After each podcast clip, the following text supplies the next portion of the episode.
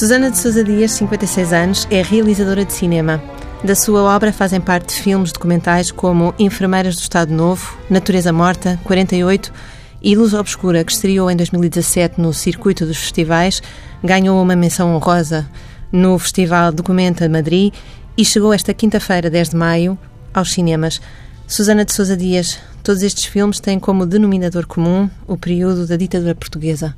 Por que esta escolha? Uh, esta escolha tem, tem uma longa história por trás dela, que eu vou tentar resumir aqui e contá-la brevemente. Mas começou nos anos 90, quando eu tive um convite para fazer uma série, um, um episódio de uma série sobre cinema português para a televisão. E o período que me foi designado foi os anos 30 a 45.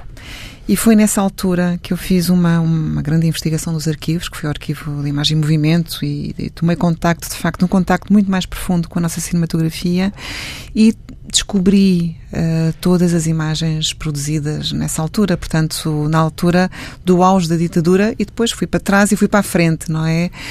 Uh, e a partir daí fiquei de facto com um grande interesse no Estado Novo. Esse período que refere é o período que normalmente é apontado como a idade do ouro no cinema português aquilo que mostra nos seus filmes não é tanto essa parte gloriosa e muito rica do ponto de vista da comédia, é mais uh, a parte é opressiva do Estado Novo. Exatamente, porque, porque aliás, todos esses filmes faziam parte de um programa político, não é? É, é preciso que se diga. Uh, e, um, e depois uh, eu fiquei com vontade, precisamente, de ver o, o que é que o que, é que, o, o, que é que destes filmes era parte de um programa político e começar a perceber o que estava por trás dele. E também entrei nas imagens documentais e, sobretudo, em todas as produções do António Lopes Ribeiro. E a partir daí, de facto, comecei a ter vontade de entrar por essas imagens que nos mostravam uma realidade muito diferente daquela que era a realidade do nosso país. Uh, e depois, foi poucos anos depois, a minha mãe estava a fazer um mestrado em estudos sobre as mulheres e começou a tratar de, uma, de um caso das enfermeiras, de duas enfermeiras que foram presas num, num, num processo absolutamente absurdo. Portanto, elas foram presas porque não, as enfermeiras não podiam casar e elas queriam casar. E aí foi aí o, o ponto onde tudo se iniciou verdadeiramente, porque eu fui ao arquivo da PID para investigar sobre o processo de crime destas duas mulheres. Uh, e descobri toda uma série de, de informação, processos de crime, o registro geral de prisioneiros e, e, depois as imagens dos presos políticos também. E foi aí o ponto em que eu resolvi começar a trabalhar sobre, sobre este tema. Que mulheres eram estas, estas enfermeiras uh, do Estado Novo que retrata no filme que fazem em 2000? É, é a Isaura Borges Coelho e a Hortência Campos Lima. Eram duas irmãs Uh, e na altura, uh, em 1938, saiu um decreto-lei que proibia as enfermeiras dos hospitais públicos de, de casarem. E elas então iniciaram um, movimento, quer dizer, queriam, queriam, for, foram contra, não é? Também muito ligadas ao mundo juvenil, sobretudo a, a Isaura. Uh, que entretanto era namorada do, do, Borges, do, do historiador Borges Coelho, agora historiador Borges Coelho, e foram todos presos. Portanto, foi ela presa, foi o, o, namorado que depois se casaram na prisão preso, foi a irmã presa, mais tarde a irmã foi presa com os filhos, o cunhado também foi preso. Portanto, é toda a, a estrutura familiar. A estrutura familiar. E esse filme foi a hipótese também para eu entrar dentro do, do que era a PID do que eram esses tempos e, sobretudo, o que era a tortura e o que, o que era a tortura de género. Havia diferenças entre aquilo que se fazia aos homens e aquilo que se fazia às mulheres que eram presas? Havia, havia claramente uma tortura de género. Elas eram. Eh, aliás, eh, eu abordo esse aspecto nesse filme de uma forma completamente diferente depois do que faço nestes filmes atualmente. Uh, mas havia, quer dizer, havia uma grande chantagem até sobre os filhos e sobre a família. Era, era muito, muito contundente, quer dizer, era mesmo horrível o que, o que faziam. E de facto, nesse filme, o que aconteceu foi que, um, portanto, eu, eu, entrei no arquivo da, da PID e entrei simultaneamente no arquivo uh, do Exército. E aconteceram duas coisas. Uma foi que eu descobri uh, uma série de informações e percebi que havia tanta coisa, quer dizer, que era, era fundamental trazer à luz. Era mesmo, para, mim, na altura era quase como se fosse uma missão. Eu tenho, quer dizer, eu tenho que trazer estas histórias. Uh, algumas, porque obviamente, não é? Uh, tenho que trabalhar sobre elas. Um, e também as imagens. As imagens impressionaram muito. As imagens que eu vi dos presos políticos. Há grandes álbuns de reconhecimento, que são álbuns que têm centenas e centenas de imagens. Que são fotografias que são tiradas aos presos a primeira vez que são presos Exato. e depois são sempre atualizadas quando estes quando homens e estas mulheres saem Exatamente. e quando voltam a ser presos outra vez. Exato, exato. E estes álbuns têm as fotografias, mas sem, sem qualquer texto. Portanto, são é muito impressionante. A pessoa está, depara-se com rostos, não é? E depois entrei no arquivo do Exército e para mim também, uma entrada no arquivo é sempre algo muito perturbador. É assim, quebra todas as certezas que temos e é mesmo, põe, ativa um caleidoscópio muito, muito, muito complexo.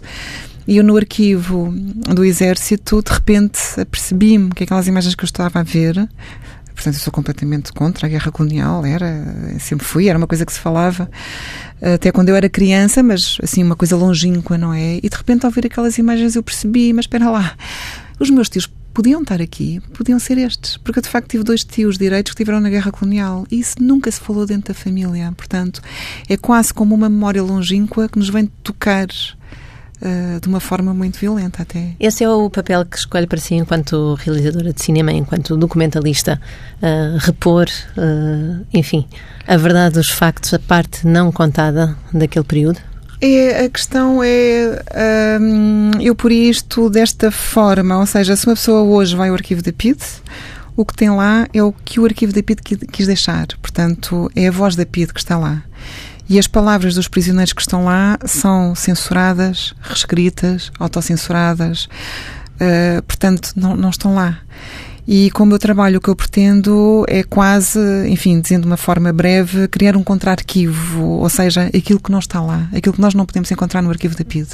Portanto, esta de facto é aquilo que é aquilo que guia o meu trabalho. O último filme da Susana Sousa Dias, Luz Obscura, começa justamente por uh, explicar uh, de forma escrita uh, os pilares deste período histórico longo em Portugal, do período do Estado Novo, e em que se dizia muitas vezes, e era um lema do Estado, Deus, Pátria e Família. E com este filme, Luz Obscura, pretende mostrar a forma como este Estado novo influenciava e tinha implicações reais e diretas na vida das famílias.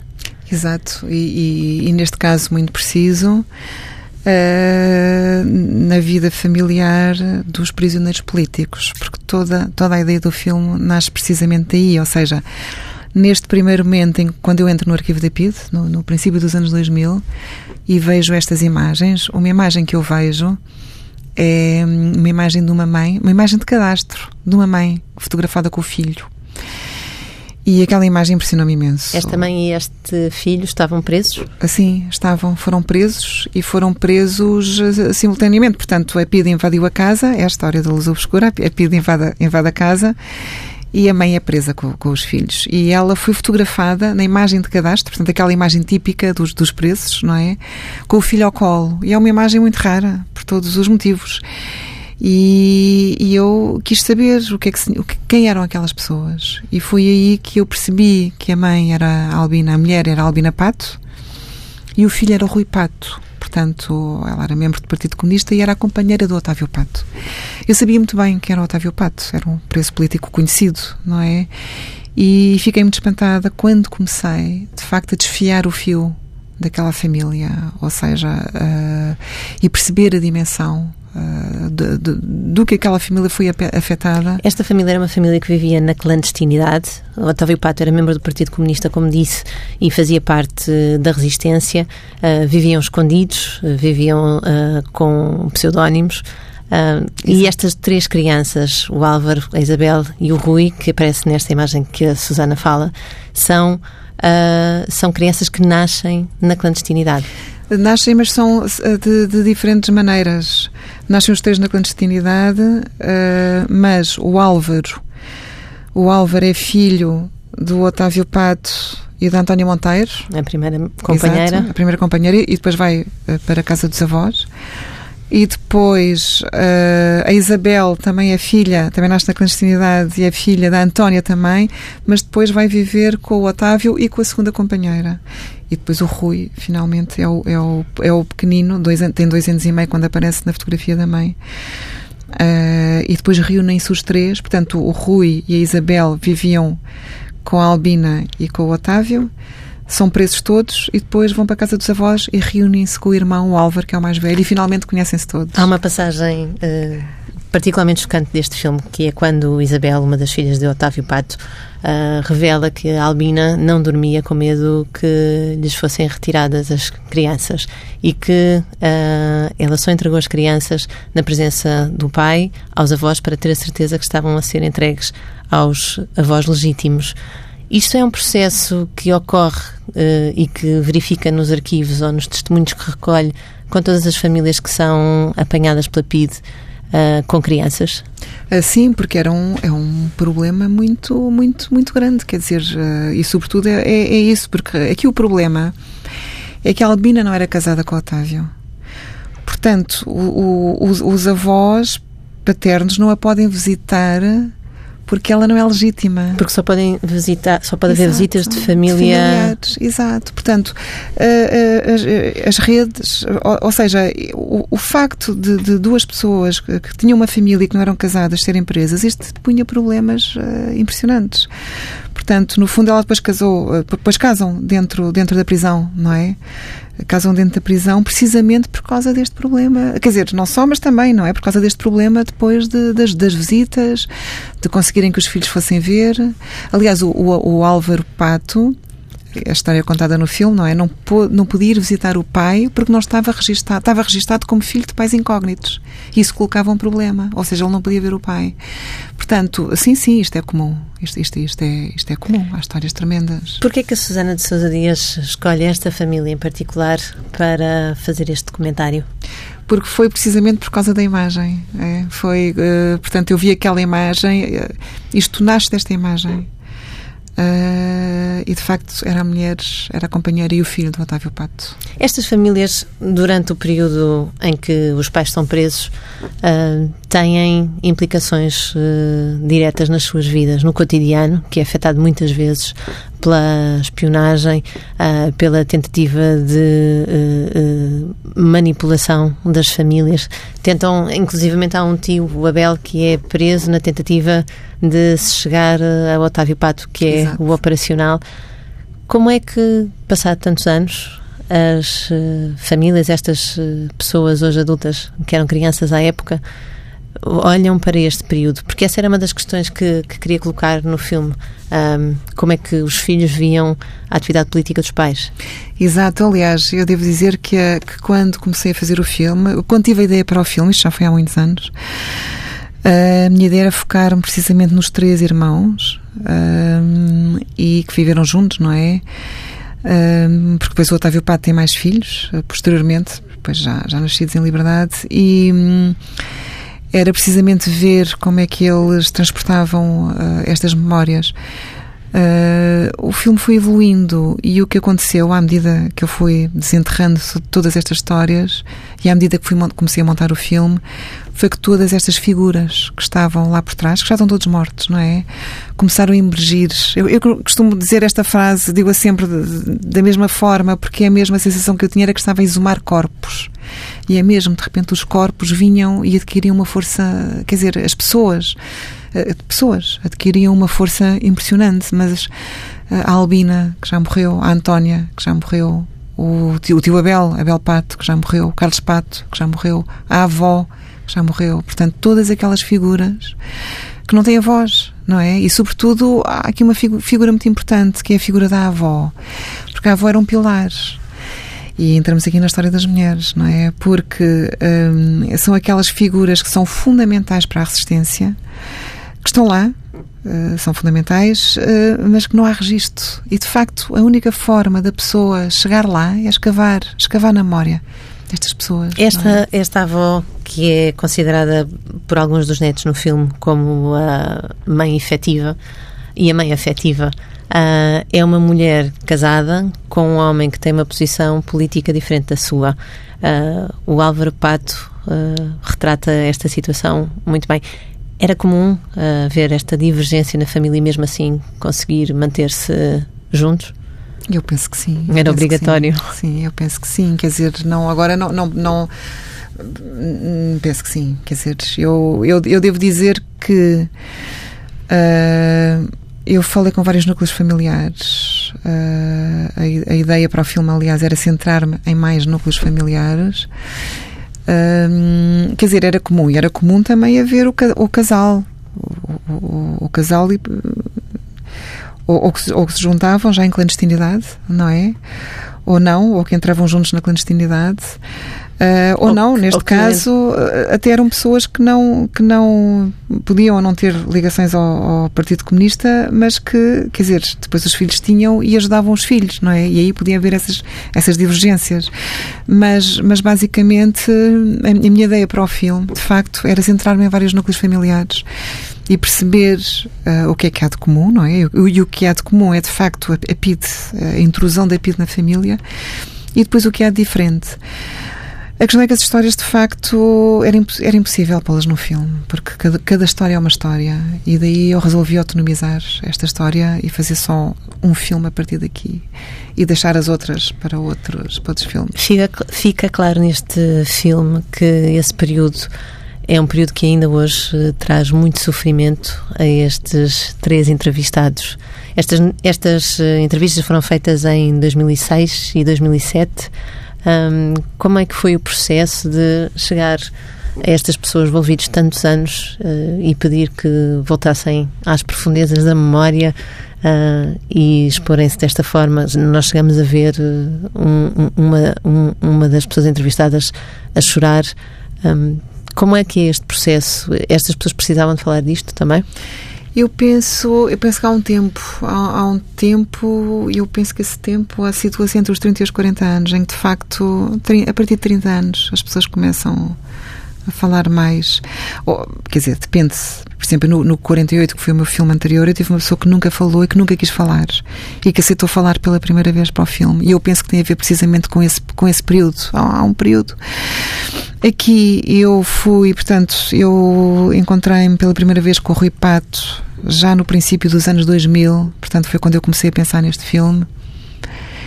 E, e, foi, portanto, encontrei, foi, foi mais fácil até, na altura não havia redes sociais, não havia nada, portanto as coisas eram mais complicadas, mas foi inesperadamente fácil para casa encontrá-lo.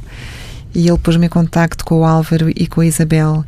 E de facto ele contou uma história. Contou uma história, o, o Álvaro também, a, a pessoa, quer dizer, a questão é, é, Há sempre esta ideia de transmissão de memória. É, é importante não quebrar o, os elos de transmissão, não é? E, a, por exemplo, a Isabel, ela disse: Mas não me lembro de nada, eu não, não quero falar, não, mas, tenho, mas, mas tenho o dever. Eu tenho o dever, eu não posso, não posso quebrar esta transmissão, as pessoas têm que saber.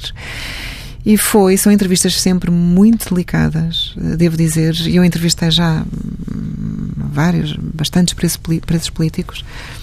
E o que me surpreendeu aqui nestas entrevistas, uh, sei lá, eu entrevistei pessoas da geração dos pais, não é? O Dias, o Dias Lourenço, a, a Sofia, Sofia Ferreira, a Georgette Ferreira, portanto. E de repente, quando a pessoa passa para outra geração, é impressionante, porque a, eh, a memória está à flor da pele. É, é, é, é, como as coisas tivessem passado no dia anterior. E de facto é muito delicado. Uma pessoa está aqui, coloca-se muitas questões éticas, quer dizer, toda a questão ética atravessa eh, toda esta demarche, não é? Porque, e por exemplo, com a Isabel, eh, eu estava-me permanentemente a questionar: será que eu tenho direito de fazer isto? Será que eu tenho direito de pôr aqui uma câmara e filmar e estar a fazer estas perguntas? Onde é que eu devo parar? É muito é complicado, quer é. dizer, é muito é mais complicado para eles, obviamente, e, e são de uma generosidade impressionante, quer dizer, eles estão-nos a transmitir tudo isto mas para um realizador também é muito delicado e dá muito que pensar. É por isso que, que toma esta opção de montagem de quase não se ver os rostos, vê-se uh, poucas vezes o, o, rosto de cada uma das uh, pessoas que entrevista? Sim, há, há, vários motivos que estão na base dessa, dessa escolha. Uh, eu devo dizer, quando eu fiz o 48, uh, que é um filme que só tem imagens de cadastro e vozes, não tem mais nada, mais nenhuma imagem. Uh, eu, a minha ideia era de facto fazer um filme só com imagens de cadastro, portanto, só com imagens dos presos políticos. e nunca pôr a imagem das pessoas que, que falam hoje. E, mas enquanto estava a fazer esse filme, 48, vinha-me sempre a dúvida: mas será que é correto eu não pôr o rosto das pessoas que falam hoje? Será que eu posso uh, tirar? E depois percebi que sim, porque. Como é que chegou a essa é, resposta? Porque na base do filme havia uma ideia que era confrontar o espectador com o preço político. E o preço político é aquele que figura na imagem. Porque é de facto uma, uma imagem. A imagem de cadastro são imagens extremamente poderosas, até do ponto de vista simbólico, não é? É aquilo que demarca a passagem de uma pessoa para um preço político. A pessoa é fotografada e passa a ser, de facto, a ter uma imagem de preso. E, e por outro lado portanto, eu queria confrontar o espectador com o preço político e não com o ex-preço político que é a pessoa que fala hoje. Ou seja, se eu tivesse, se eu mostrasse as duas coisas, teria a pessoa que fala hoje, no presente, e está a contar histórias do passado, e a imagem de arquivo depois aparece sempre como uma, uma ilustração desse passado. Portanto, eu não queria isto, mas ao mesmo tempo havia esse problema ético de saber se podia não pôr, não colocar o rosto. À medida que fui fazendo as entrevistas, uh, fui percebendo que há toda uma outra dimensão que são os ruídos que as pessoas fazem, a forma como se movem, uh, os silêncios, os suspiros. E depois na montagem uh, do 48 e depois também da Luz Obscura, comecei a perceber, a escutar com muita atenção. E, e, percebi que no 48 não era, não era preciso pôr as pessoas, porque nós tínhamos uma percepção muito mais próxima, muito mais sensorial, corporal e que estávamos muito mais atentos às suas palavras se os ouvíssemos sem ver a correspondência entre o falar e o dizer. E em Luz Obscura, portanto já tinha essa experiência, não é? Uh, tomei a mesma opção, ou seja, uh, dar a primazia à escuta. A questão é que para mim, e ao contrário do 48, era absolutamente fundamental mostrar o rosto. E porquê? Porque eles carregam com eles também uma memória corporal, uma memória física e uma memória fisionómica. Portanto, no fundo. Uh... Em que é que isso se traduz? Há traços no rosto destas ah. pessoas que são marcas desse tempo doloroso? Ah, e a forma também como, como elas falam. As imagens aparecem muito brevemente, mas, mas há qualquer coisa que elas carregam no corpo carregam no corpo e que só pode ser dado por elas, porque todos os outros de quem elas falam estão mortos. Portanto, é uma situação completamente diferente do outro, do outro filme. Nos outros, cada um deles falava por sua própria voz. Aqui, eles falam deles e falam de todos os que já morreram. Portanto, era muito importante trazer esta dimensão física e, e, e trazer esta, esta memória fisionómica. E é uma ideia, esta ideia de, de, de documento humano. A expressão é do Marcelo Fulso, um realizador um, que trabalhava também com, com, com, arquivos, e ele fala do documento humano, não é? Portanto, o que é que traz a pessoa enquanto documento humano? E ainda que brevemente, e a minha opção foi pô-los muito brevemente, em termos de, de, apresentação de rosto, para mim era fundamental pô-los uh, a falar, sem criar esta clivagem entre passado e presente, porque aqui é muito importante também que se perceba, perceba o seguinte: é evidente que a pessoa pode ir lá atrás e procurar a verdade ou do que se passou. Uh, mas eu há outro eu os meus trabalhos é, é, é tentar perceber como aquilo que se passou vem chegou até ao dia de hoje estas é? pessoas são ainda hoje uh, os filhos dos prisioneiros políticos? São. São. Se bem que uh, são. São. Sem dúvida mesmo que o, por exemplo, o Álvaro Pato é ele um prisioneiro político, porque ele entrou depois na, na, no Partido Comunista, foi clandestino e ele próprio foi preso por ele próprio. Portanto, ele é prisioneiro político, mas também é filho e com uma figura como Otávio Pato, que foi tão marcante.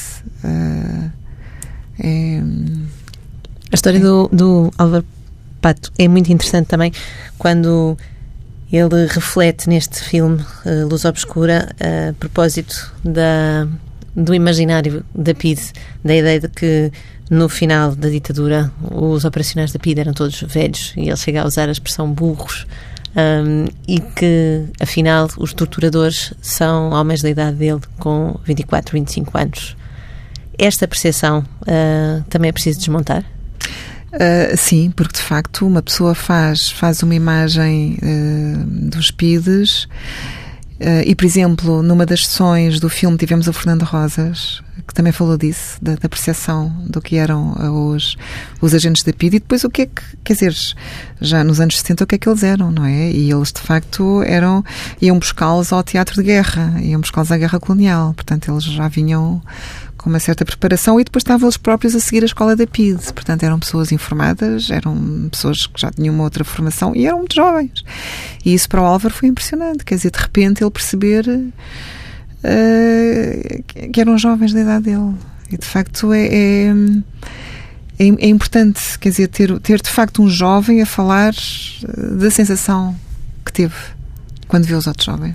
Este período uh, é rico, a sua obra demonstra isso. Há muitos assuntos para tratar e para retratar uh, do período da ditadura, do Estado Novo. Porquê é que é tão difícil falar sobre isto? Porquê é que são tão poucas ainda as obras de cinema e de literatura que falam da guerra colonial, que falam dos 48 anos da ditadura? Uh, de há uns anos para cá tem-se falado muito mais. Eu, quando comecei a fazer o filme, os filmes, quando uh, o processo de crime 141-53, Enfermeiras no Estado Novo, muito pouco se falava. Muito pouco. Eu lembro quando fiz a Natureza Morta, uh, de facto, uma das questões era porque é que, porque é que não se vê este, este país porque é tão raro? Porque é que é tão raro ver-se este país? Hoje em dia, em, em, em, cinema, portanto, isto foi um, até um dossiê que fizeram num, dos jornais, mas hoje em dia já há muito mais, de facto, há muito mais pessoas a, filmar, há muito mais pessoas a escrever, há muito mais pessoas. Uh, temos a Ana Aranha, temos a Joana Craveiro, portanto, temos, uh, do ponto de vista também Uh, temos os historiadores, claro, portanto há muito mais, há muito mais trabalho a ser feito, mas, mas há muito, muito, mas, mas temos depois o, também o outro lado, não é? Que há todo um trabalho também que está a ser feito para de desmemoriação, por assim dizer, não é? Para branqueamento. Exatamente, daquela de, de branqueamento, realidade. quer dizer, a perpetuação de alguns mitos, não é? O, a, ditadura, a branda, que não se matava pessoas, portanto, esquecendo-se depois também todo o lado da, das, das, das ex-colónias, ou seja, há aqui um, uma perpetuação de uma série de mitos que continuam atuantes. A Natureza Morta, o Natureza Morta é um filme de 2005 que a Susana Sousa Dias realiza apenas com recurso a imagens de arquivo e se calhar o apenas é aqui mal emprego porque imagino que o trabalho de pesquisa seja gigantesco e uh, o trabalho de montagem também. Porquê é que decide fazer este documentário que recorre apenas a imagens de arquivo, que não tem narração e que demonstra de alguma forma o esplendor do Estado Novo e depois a sua uh, perda de, de valor? Uh, teve a ver com este processo todo de, de, de, estar a fazer o filme sobre as enfermeiras e de entrar no arquivo da PID. Porque eu fiz o, o, o filme das enfermeiras, por exemplo, tem. Eu, eu, explico tudo. Eu queria mesmo explicar como é que foi o processo, eh, porque é que aconteceu. Portanto, é um filme. Uh, entrevistei historiadores, entrevistei o Fernando Rosas, a Irene Pimentel, expliquei o que, é que era a PID, como é que era a tortura de género, como é que foi o processo. Portanto, é um filme cheio de palavras. E ao mesmo tempo entrei no arquivo da PID e fui uh, completamente apanhada pelo pela força daquelas imagens uh, dos presos políticos e entrei depois no arquivo do, do Exército, como disse, e, e, fiquei extremamente perturbada por tudo aquilo que vi. E, e, e aquilo, quer dizer, aquele momento, de facto, foi um momento chave, porque eu comecei a pensar, mas o que é que é uma imagem de arquivo? Uh, o, o, que é, que é um documentário? O que é que são as formas documentárias? Quer dizer, como é que uma pessoa pode contar a história? E a partir daí empreendi uma, uma, uma pesquisa muito, muito profunda. Uh, e, sobretudo, tive vontade de deixar respirar as imagens de arquivo. Uh, algumas que eu já tinha utilizado no filme das enfermeiras e outras, muito, a maior parte novas, não é? Portanto, a minha ideia foi mesmo centrar nas imagens e ver o que é que as imagens nos, nos estavam a contar da ditadura. Portanto, hum, é isso. Aquilo que se vê no início deste filme, Natureza Morta, é uh, manifestações de apoio uh, multitudinárias ao Estado Novo uh, e depois o que se vê no fim é também, outra vez, manifestações de apoio, mas por alguma razão não parecem assim tão uh, uh, apoiantes de Salazar e do Estado Novo como, como no início. Este é um trabalho que tem. Isto é uma mensagem que passa através da, da edição, da escolha das imagens, ou é o, aquilo que encontra de mais eh, pungente nas imagens todas que viu? É, bom, tu, tudo tem a ver com, com montagem, uh, uh, ou seja, e, e, de facto a Natureza Morta foi um filme muito complexo de fazer, porque eu não queria subverter a natureza da imagem. E uma pessoa, através da montagem, é, a montagem pode ser uma operação extremamente ideológica. Eu posso pôr uma imagem e dizer sim e a dizer não. Aliás, a, a censura em Portugal neste período fazia isso, não é? Exatamente. Portanto, a minha, a, minha, a minha ideia para o filme, eu utilizei, o filme tem 72 minutos e eu só uso 12 minutos de imagem de arquivo, porque faço uma, uma montagem, entro dentro do plano para ver o que está lá. Porque, de uma forma geral, são, são imagens produzidas pela própria ditadura. E eu de repente comecei a perceber. Eu tinha um problema, queria fazer um, um, um filme para mostrar o outro lado da, ditadura, mas só tinha imagens produzidas e, e, controladas pela ditadura. Como é que eu poderia fazer? E de repente comecei a perceber que no interior das, das próprias imagens havia, havia por vezes Há, por exemplo, um quadro de uma mulher com uma criança ao colo, vestida, a mulher vestida de negro, felicíssima, e por trás uh, há um grande plano de um homem que faz uh, um jogar uh, de desagrado. Sim, e há, por exemplo, outra imagem do exército. dos nossos soldados, não é? A dançar e crianças africanas a dançar todas felizes, não é? Trata-se de uma, de uma cena, de uma ação psicossocial e quando nos aproximamos das crianças, de facto, vimos que elas não estão tão felizes quanto aparentam e há uma delas tem um rosto que, que diz tudo, não é? Portanto, o filme foi entrar dentro dessas, dessas, dessas imagens e escolhê-las e entrar por dentro delas e, de facto, essas manifestações as primeiras eram, eram grandes manifestações, não é? E as últimas que eu coloco são as, são as, as manifestações. É, é quando começa basicamente a desmoronar-se uh, o, o Estado Novo, não é? Um, que tem a ver também, o Estado Novo estava uh, ligado à guerra colonial, depois, a partir de determinada altura, e de facto, quando se inicia uh, Goa, não é? Quando temos as manifestações, quando entra o Nehru e temos as manifestações de apoio. Uh, ao regime, Goa é nossa, da mão, Dio, etc. São manifestações muito diferentes, são noturnas, são, são são muito fortes do ponto de vista de imagem também, mas são é, têm um caráter completamente diferente. Susana de Sousa Dias, o filme Luz Obscura está nas salas de cinema uh, desde 10 de maio. A recepção tem sido surpreendente para si? Tem, tem sido muito boa, estou muito contente. Aliás, posso já dizer que o filme vai passar agora a estar a, a segunda semana, o que é sempre bom. No Cinema Ideal, no em Cinema Lisboa. Ideal, sim, em Lisboa e, portanto, vamos, vamos continuar.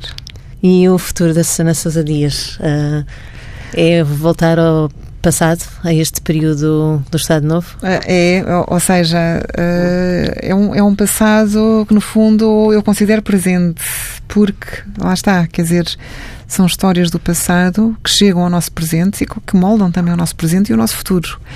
Uh, e depois tem outro aspecto, são histórias que são transversais, ou seja, Uh, há uma série de situações, quer dizer, basta ver o que é que está a acontecer hoje à nossa volta, a tortura, o risco da tortura voltar aos Estados Unidos com, com a calção do, do, presidente, não é? Do Trump, o que está a acontecer no Brasil, quer dizer, no fundo, todas estas situações são transversais uh, a situações do presente, portanto, fa fazem-nos pensar o presente e, sobretudo, é isso, é, é, e determinar aquilo que vai ser o nosso futuro, portanto, para mim é muito importante esta dimensão. O, o filme que eu estou agora a terminar estava intimamente ligado à luz obscura, desligou-se, porque eu, quando estava a fazer estas uh, entrevistas, descobri que uma das famílias tinha um álbum de clandestinidade.